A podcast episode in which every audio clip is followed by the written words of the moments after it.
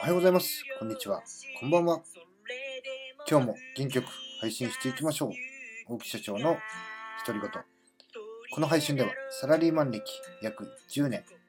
起業して8年の私、大木がその経験を生かして少しでも聞いていただいている皆様に有益な情報をお届けするための配信となっております。よろしくお願いいたします。なんかね、えークラブハウスの影響なのか、うんさ再生回数がガンガンと落ちましたね。まあ、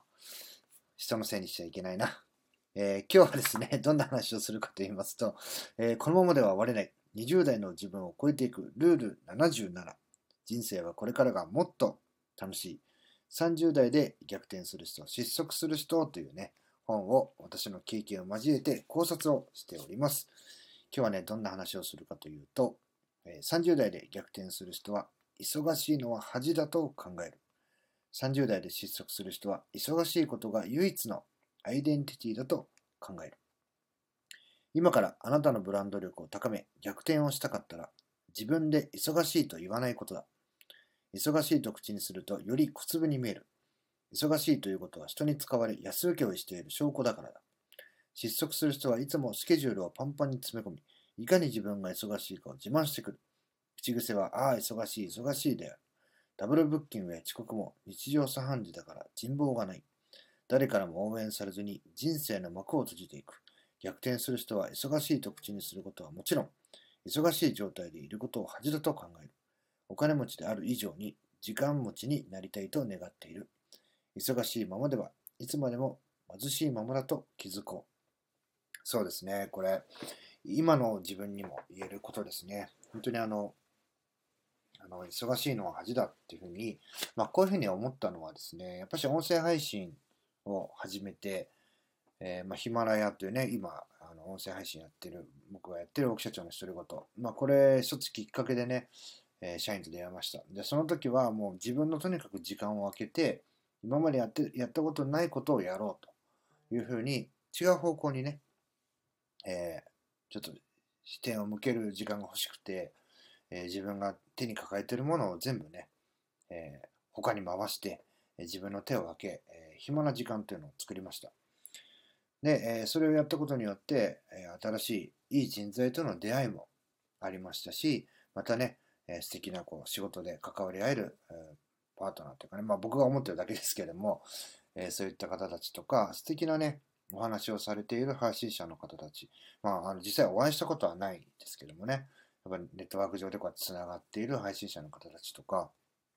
あの本当にかけがえのない素敵なものをね、と、まあ、見つけ出会うことができたっていうのは、これは本当に有益ですね。で、まあ、忙しい忙しいっていうふうにやってた時っていうのは、もう本当にね、他に目を向ける、そそこにこう神経を、なんていうの、気を向けられないので、やっぱしこう目の前のことを淡々とこなして、えなんか未来に向けたこう有益なね、ものっていうのが、残せなかったら何も残せないに等しいなっていうのを、え感じています。で、またね、今自分が、え忙しいといういうふうに言えるような状況になったんですけども、まあ前と違うのは、えーしっかりとね、目標を立てて、ここまではしっかりと忙しいでいいんだと。ただし、ここから先に関しては、少しずつこういうふうにして手を挙げていこうって考えられるようになった。で、そこに向けて、え計画を練って、え実行して、またね、ダメだったら何がいけなかったのかなってしっかり考えられるようになったっていうのはね、一つ、うん自分にとっての成長かなというふうに思います。忙しい状態でいるっていうのはね、まあ、繁忙期とか閑散期とかがあるように、そういったあの自分でね、どうにもできないっていうものもあるんですけども、まあ、そういった時にどうやって仕組みを作っていくかとか、えーそういったのもね、一つこうアイデアが浮かんだり、こう時間が空いてる時、えー暇してる時こそね、いいアイデアが浮かんだりしますんで、なるべくね、自分の時間っていうのを空けて、こういう配信活動であるあるとか、えーそういったものを継続させるようにね、しております。まあ、